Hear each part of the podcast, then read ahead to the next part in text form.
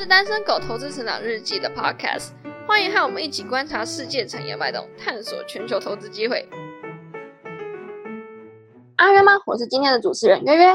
今天讲解的是 Wen 跟 Roger，因为这是第一次拍 Podcast，可能很多人还不认识我们。我先请 Wen 来自我介绍一下吧。Hello，大家好，我是明日四维罗的价值笔记本专的版主，我是 Wen。好，大家记住这个迷人的声音了吗？他就是我们的 Wen 大大。接着请 Roger 向我们大家自我介绍一下。嗨，大家好，我是永恒美股的版主，我叫 Roger。样是会让人耳朵怀孕的声音呢。好的，我们废话不多说，让我进入今天的正题。今天要介绍的就是字节跳动和短视频。或许大家对这个名称感到陌生哦，翻成白话文就是大家耳熟能详、耳熟能详的抖音。咦，喂，你为什么要开始关注抖音啊？是因为很多小姐姐可以看呐，懂玩哦。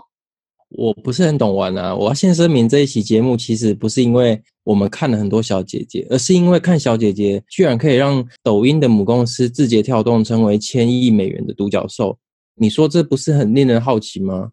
根据 Bloomberg 的一个呃新闻哦，二零一九字节跳动它的税后净利居然高达三十亿美元，那营业收入呢居然有一百七十亿美元，这比二零一八年他们的营业收入只有七十四亿美元来讲。等于是年成长将近一百三十个 percent。如果各位的观众听到这个数字比较没有感觉的话，我可以给各位观众一个对比的数字哦。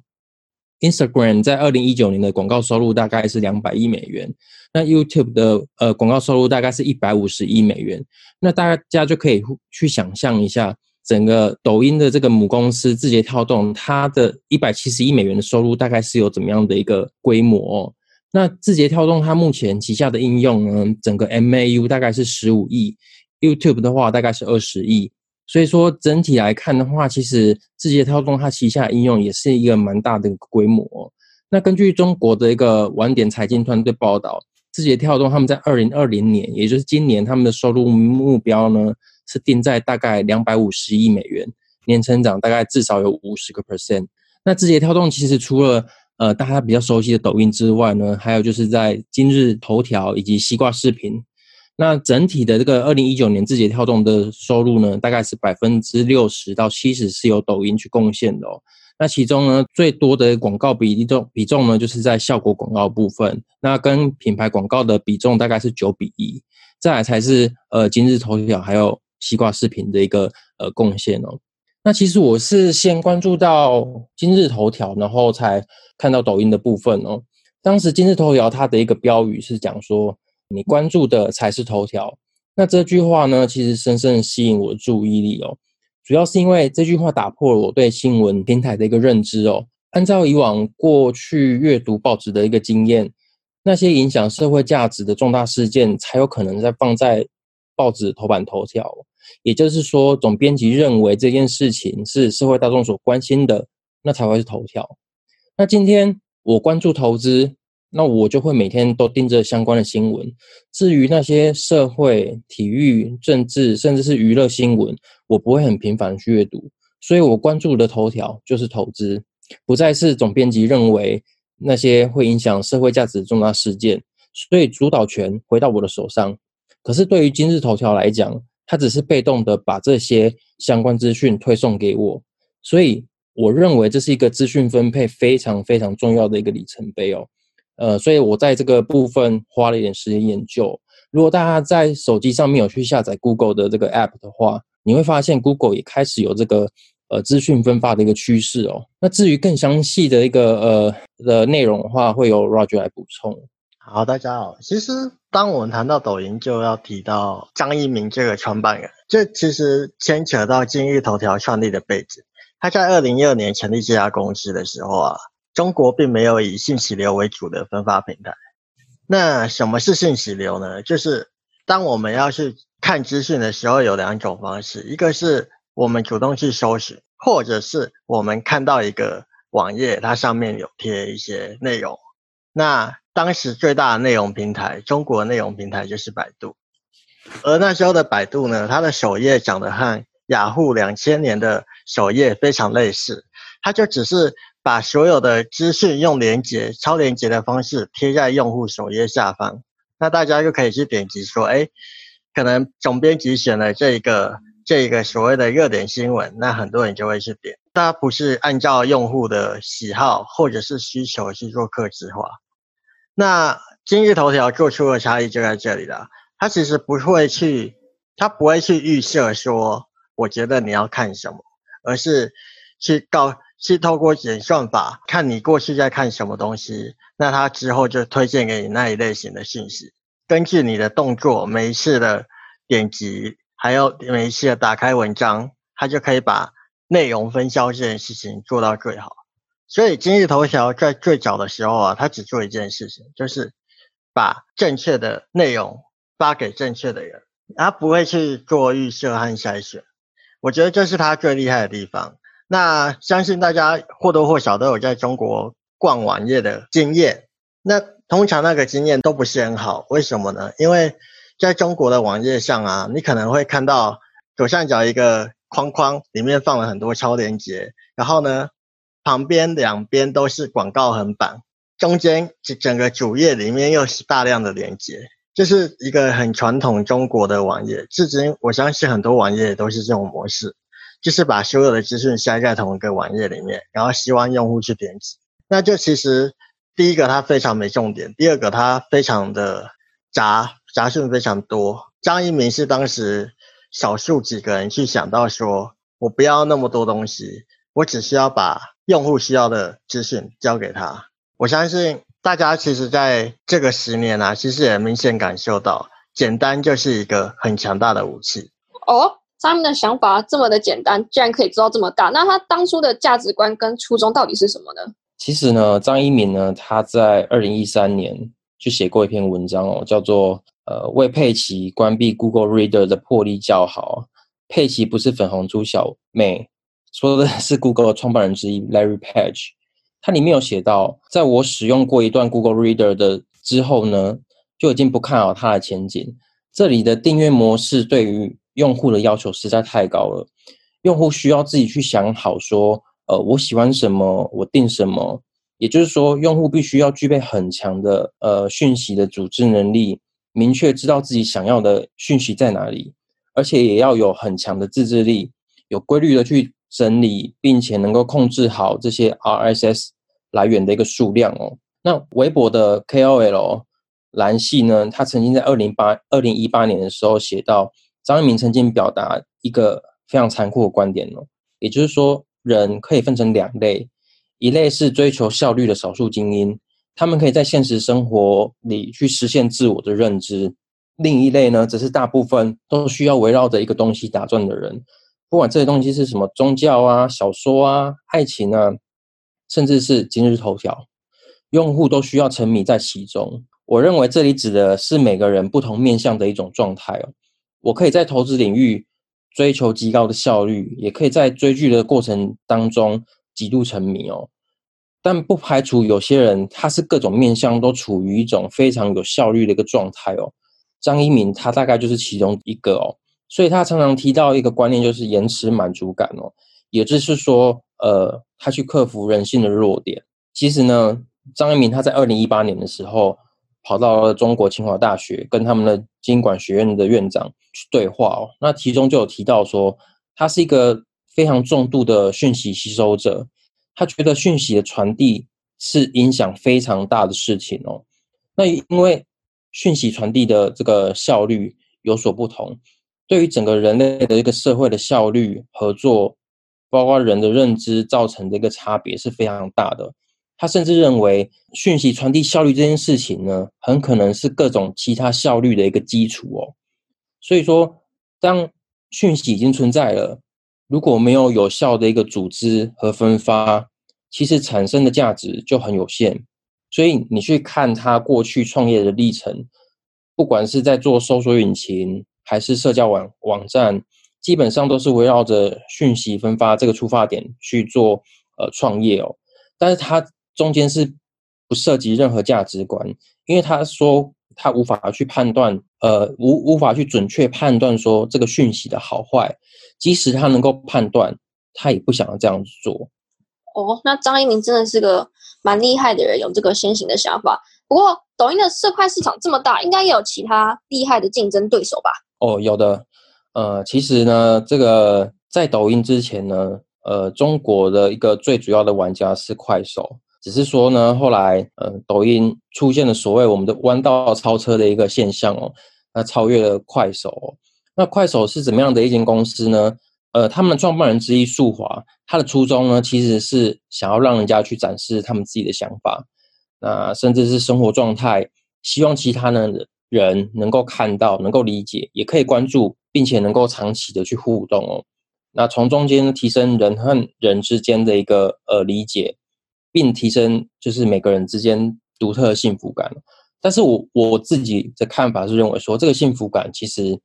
是比较美好的一个说辞哦，我我我的认为是，就是他所讲的这东西，对于一般人来讲，通常都是好奇心哦，就是我我很想要知道跟我不一样的人，他到底是怎么样过生活的，我想要理解他的这个生活周遭，或者是他的一个生活习惯到底有什么不同哦。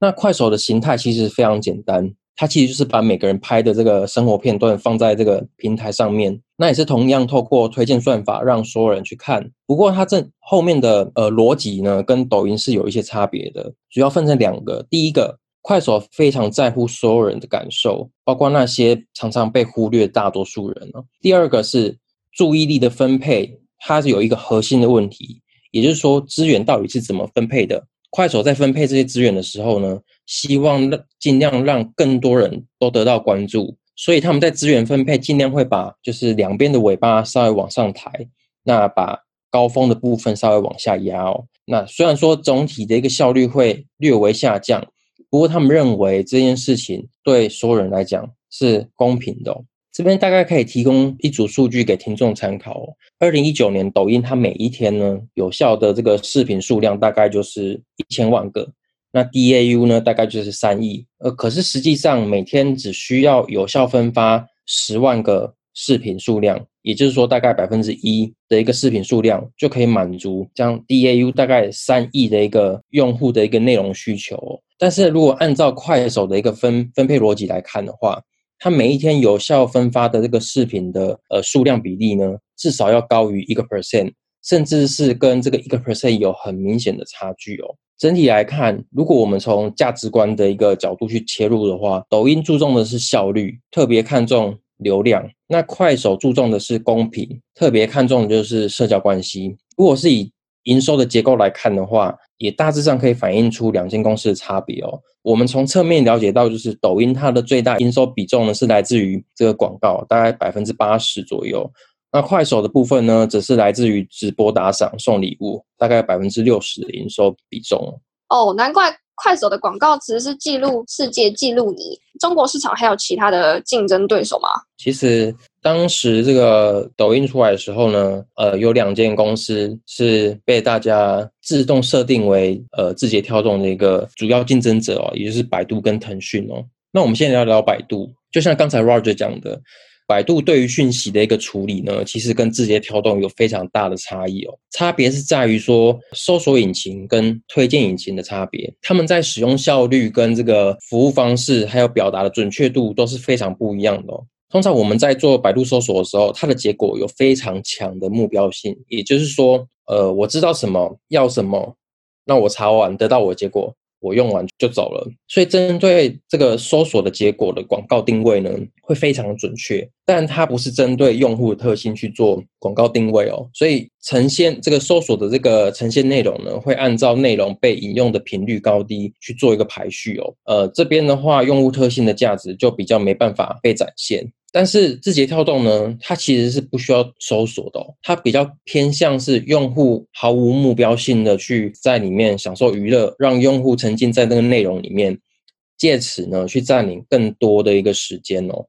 那和搜索引擎比较不同的是。用户特性，它可以得到非常大的一个发挥哦。因为个性化推荐需要参考用户的行为和特性，用户的画像只要越准确，广告定位也越容易打中用户的情感需求哦。所以你在观看新闻或者是这个视频的时间和留存呢，其实就是相当重要的一个数据哦。接着我们聊聊腾讯好了，它跟字节跳动基本上都是 UGC 讯息组成的一个平台哦，就是说用户去产生。内容不过大多数的一个 UGC 讯息，基本上其实都没什么价值啦。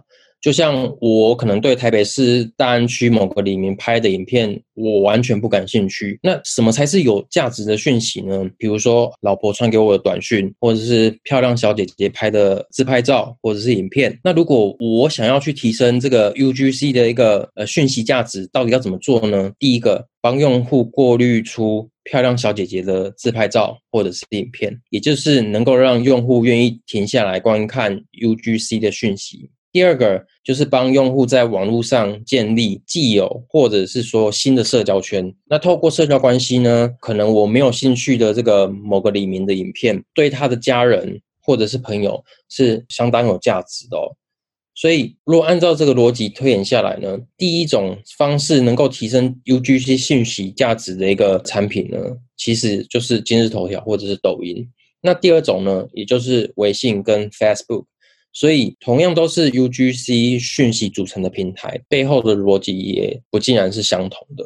说到这个，我突然想到一件事情：那为什么我看大多数美国的使用者都是以抖音为主啊？快手呢，是呃几乎没有进入到美国市场吗？这个问题其实很有趣哦，因为其实抖音和快手他们在中国的竞争，就像问所说的一样，那其实他们很早就想要出海。他们出海的时间也非常接近，他们两家其实有点像是紧盯对方在做什么。二零一七年八月的时候，抖音出海；当年五月的时候，快手已经先出海了。为什么会造成这么大的差距呢？一个是他们攻略的点不一样，快手可能是想说，哎，我先从附近的文化圈开始，所以它第一站是韩国。那抖音就不一样了，抖音它在。出海的时候啊，它选择的是去并购美国的 Musical.ly，还有还有一家短视频社区。其实当时 Musical.ly 已经在全球有拥有二点四亿用户。当然，这个 Musical.ly 在并购的时候啊，其实快手也有跟他竞购，但是最后是抖音拿下来。在抖音拿下这个 Musical.ly 之后啊，整个美国基本上被抖音整个拿下来短视频用户基础。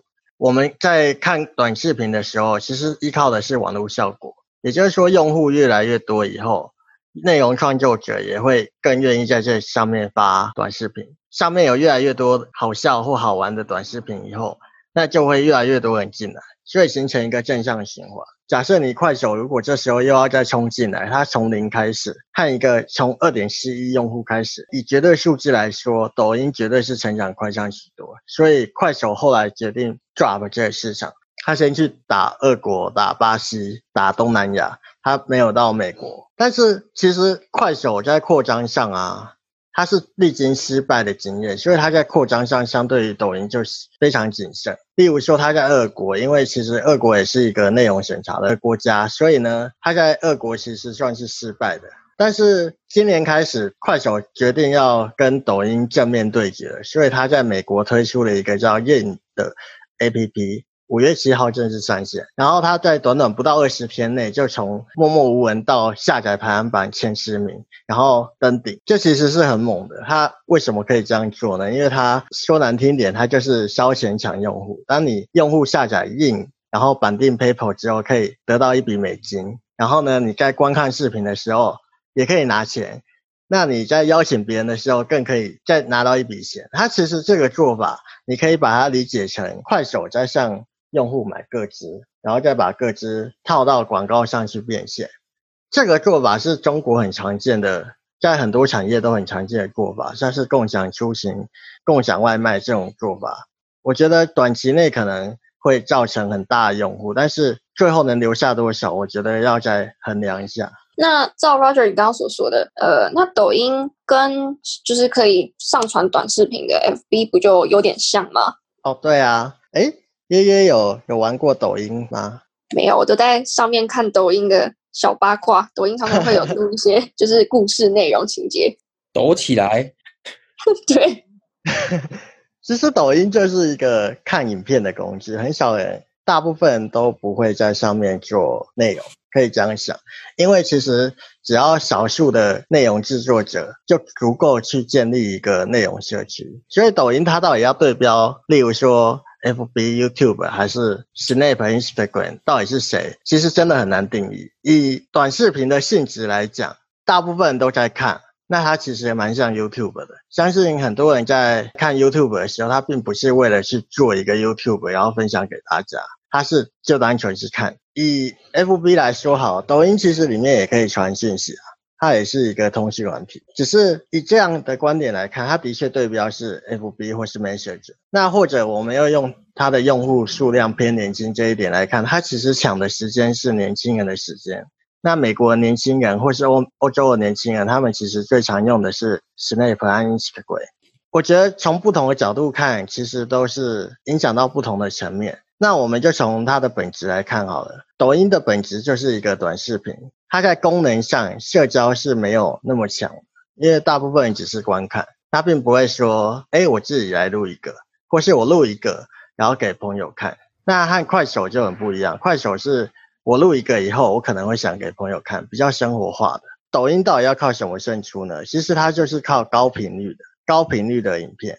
它一个影片大概十五秒，然后呢，可能你刷的次数非常多。你看一个 YouTube 的时间，你可以看两百集的短视频。